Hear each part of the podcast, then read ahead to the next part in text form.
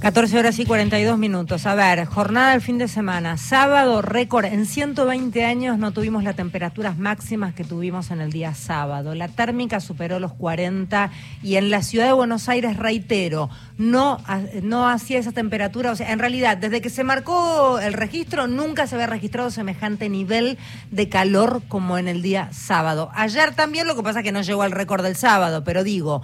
¿Es contexto para jugar? Los partidos se jugaron todos. A las 5 de la tarde jugaron en la cancha de San Lorenzo, San Lorenzo contra Gimnasia. Los jugadores cuando hacían el movimiento precompetencia se ponían toallas en, el cuello y frenaron en cada uno de los tiempos. No, lo que marca es no solamente durante el partido, sino cuando estaban preparándose también para el, el juego, ¿no? Es que, a ver, ninguno está exento de poder ser eh, factible de descomponerse por el tremendo calor. Seas un deportista de primera como nosotros que no hacemos más de 10 minutos de caminata. En línea, para charlar del tema, Jorge Franchella, médico deportólogo, cardiólogo, director del programa de actividad física y deportes del Hospital de Clínicas de la Universidad de Buenos Aires. Doctor Franchella, gracias por atendernos. Federica Paz lo saluda. Hola, ¿qué tal? Buenas tardes, ¿cómo estás? ¿Cuál es su mirada, doctor, en cuanto al fútbol profesional disputándose este fin de semana con las térmicas por donde andaban? Bueno, yo puedo hacer dos miradas. Una es la profesional, que sería la médica, yo soy deportólogo y evidentemente siempre reitero que promovemos el, el salir del sedentarismo, que es una situación muy severa, pero siempre decimos también que hay que hacerlo de una manera segura. Y en ese sentido, cada vez que hacemos cualquier tipo de actividad, desde caminar, correr, cualquier otra actividad más intensa, producimos calor en nuestro cuerpo. El cuerpo está organizado para tener una temperatura más o menos estable de 36 grados, así que cada vez que producimos calor necesitamos eliminarlo, porque de lo contrario el organismo lo percibe, por ejemplo el sistema nervioso. Y para poder perder el calor necesitamos perderlo hacia afuera por ejemplo, hacia el aire que nos rodea, hacia el objeto que tocamos, o a veces recibir o no esas radiaciones que son del Sol. El último elemento, el, más frecuente que todos conocemos, que es muy potente, pero bueno, es el perder agua en la piel, en la sudoración. Creo que la situación que se dio estos días, por un lado es cierto que es inédita, y por el otro lado llevó a un límite al organismo, a una situación de mucha tensión eh, como decían ustedes, ¿no? Que puede tener riesgo de salud, porque evidentemente el, el jugador que tiene que participar está en condiciones y está entrenado, pero no para situaciones de este tipo, de, tan extremas. ¿Qué puede pasar, doctor, si, un, si, un, si una persona está expuesto a semejante actividad física en este calor? Digo, puede no pasar nada, como hemos visto, pero si no, si pasa algo, ¿qué puede ser lo que pase? Bueno, lo primero para compararlo sería como si nos aumenta la temperatura del auto y se prende la luz de, aceite. Creo que todos tendemos a tratar de ver si paramos o detenemos la situación.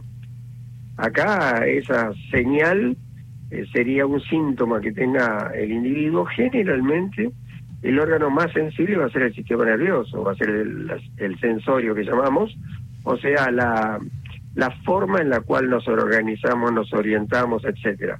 Evidentemente, eh, lo que hemos visto, tuvimos la suerte que no hubiera episodios que pareciera que haya repercutido de ese modo o que el deportista mismo lo pudo aceptar. Yo en ese sentido a veces comento que en el fútbol no lo tenemos, hay otros deportes que eh, de alguna manera, por ejemplo el tenis siempre tiene circuitos en verano, si ustedes se fijan, y los grandes slams se van jugando siempre en verano y a veces se juegan seis horas, es cierto que hoy en gimnasios refrigerados a veces, pero es mucho más común el individuo cuando pasa a estar en una zona más cálida, por ejemplo, si nosotros nos mudamos ahora a Ecuador, después de unos meses empezamos a percibir que toleramos mejor el calor. Por eso creo que todos vemos que quienes participan frecuentemente con temperaturas altas, como el tenista, hasta lo vemos. Eh, sí, ojo, ojo que los tenistas, sobre todo los de una primera línea, en un momento pararon y dijeron esto es inhumano, no podemos jugar con este calor y durante esta cantidad de tiempo. ¿eh? se plantaron, se plantaron porque hay un, momento en el cual nadie aguanta jugar tantas horas a esa temperatura. No, no, eh, podemos repetir lo que pasó en las Olimpiadas, incluso que había unas temperaturas sumamente altas. Por eso todo tiene un límite.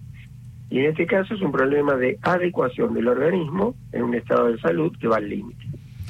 Doctor, puede haber mucha diferencia, porque acá lo charlábamos también en el comienzo del programa, entre jugadores que están muy bien entrenados, y hacemos en líneas generales los de la primera división de la Argentina, con jugadores que hacen convivir a un trabajador que justamente no trabaja de futbolista y juega los fines de semana como en el ascenso. ¿En la preparación previa hay mucha diferencia para soportar estas temperaturas? Hay alguna diferencia, sí, porque son mucho más minuciosas las formas de hidratar, de alimentar y de entrenar. Yo creo que entre lo que estamos diciendo, que es muy cierto, podemos poner un poco de énfasis también en las situaciones que yo vi ayer y que las vemos todos, que hay gente que sale a correr eh, por Palermo, por ejemplo, o que sale a hacer actividad física o que participa en algunos partidos. Yo entiendo que es muy importante hablar del profesionalismo y habría que ver de qué manera se adecúan los horarios, eso ni que hablar, pero por favor alertemos también porque hay gente que voluntariamente está saliendo en ese mismo horario, eh, en un circuito de sol, trotando sin la obligación profesional. Estamos hablando de algo que no estamos tal vez tan de acuerdo desde la salud y estamos hablando de un profesional. De alguna manera no lo justifico, pero es a veces como vemos una persona que está al lado de un horno haciendo pizza. Yo leí, doctor, que hasta puede llegar uno a morir en, semejantes condiciones. ¿Es correcto? Eh, sí, sí, el artículo que ha salido en Australia de Oli J es así, porque claro, en cualquier situación que nos lleve a un límite, tanto de frío como de calor, los extremos pueden llegar a un límite en el cual el organismo no los tolere. Evidentemente es así es así también que hay situaciones previas que hay que observar mucho y seguramente y las temperaturas eh, no bajan. El tema es así, la alta temperatura que puede llegar a 40 o más es más probable que la toleremos todos los seres humanos.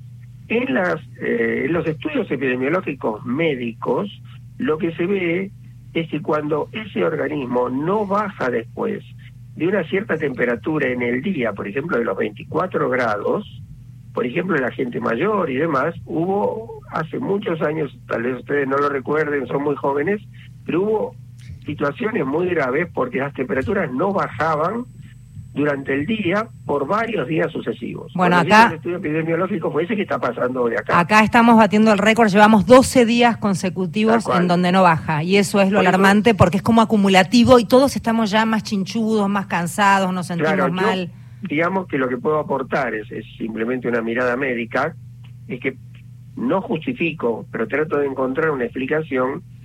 Puede que alguna persona, como hablamos recién, de alto rendimiento, esté en un montón de horarios en el día con temperaturas bajas, con aire acondicionado y demás, lo cual le baja la temperatura, y no digo que eso justifique ni explique por qué tenemos que hacerlo como se hizo ayer, pero probablemente a esa persona le resulte más tolerable que otro individuo que en su casa no tiene esa situación y que cuando sale nunca baja de una temperatura extremadamente alta. Sí, o esa gente que trabaja al aire libre, no sé, me imagino, desde un barrendero hasta un obrero de la construcción. No, y podemos agregar algo más. Mira, cuando vemos la temperatura del servicio meteorológico, el servicio meteorológico seguramente el sensor de temperatura lo tiene en un lugar a la sombra, no lo tiene al sol. Así que cuando están al sol, todas esas personas trabajando o corriendo voluntariamente deben tener 5 o 6 grados más por el efecto de la radiación del sol. Eh, doctor, eh, la combinación rayos ultravioleta, pues yo veo que mucha gente voluntariamente se va a correr entre las 11 y las 4 de la tarde en este agobiante clima. ¿Es una combinación letal también? Sí, sí, sí, es nefasta. Eh, mire, yo había escuchado una vez y lo había visto una vez paseando en una parte académica por Paraguay, que había un lugar que un grupo se llamaba Los Lagartos y específicamente entrenaban entre las 2 y 3 de la tarde. Esas son cosas así muy suicidas, deleterias, malas. Entonces, creo que debemos cuidar, dar consejos y de nuevo, yo creo que es muy importante que todo esto que se está hablando ahora del fútbol y el alto rendimiento llame la atención y debería considerarse pero paralelamente hay una cantidad de gente, bueno, hay otra, como decía recién, eh, ustedes que en el trabajo tienen la obligación y realmente es muy complicado, pero además hay una tercera grupo que lo hace voluntariamente y como si fuera por placer. Sí, sí, yo, yo veía yo veía eso cuando veía la entrada a la cancha con tantos mamás y papás con niñitos y yo pensaba en, en lo peligroso que eran para esos chiquitines y para esos adultos. A lo mejor te toca la tribuna en la que da el sol y es un delirio. Sí, sí, sí, es, es. Entonces ya digo, a ver, estamos tratando de corregir todo, eso es real, pero hay una cantidad de situaciones que no son obligatorias. sí, de acuerdo. No, no serían profesionales, digamos. Ir a una cancha y exponerse al sol, correr en Palermo, eh, desarrollar un partido por amistad o por una situación que acordamos. Y digo, no es solamente cuando hay sol, de pronto baja el sol y todavía tenemos temperaturas muy altas.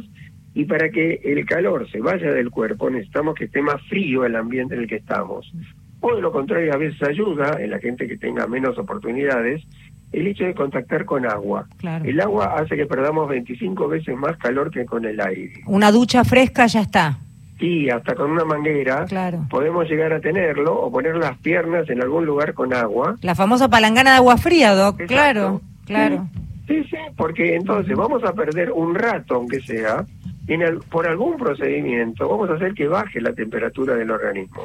Eh, no, eh, nada, yo pienso en las mascotas también y calculo que también ya que estamos, yo ayer me la pasaba, el fin de semana me la pasé mojando a mi perra, tratando de que la pobre bicha no, no, no sucumbiera, porque también... te agrego un conocimiento que me tocó cuando era ayudante de fisiología hace muchos años en medicina. Eh, cuando vos ves el, el perrito que jadea y saca la lengua, el perro no transpira, ¿verdad? En realidad lo que hace es perder vapor de agua por la lengua. Ese es un mecanismo de pérdida de calor.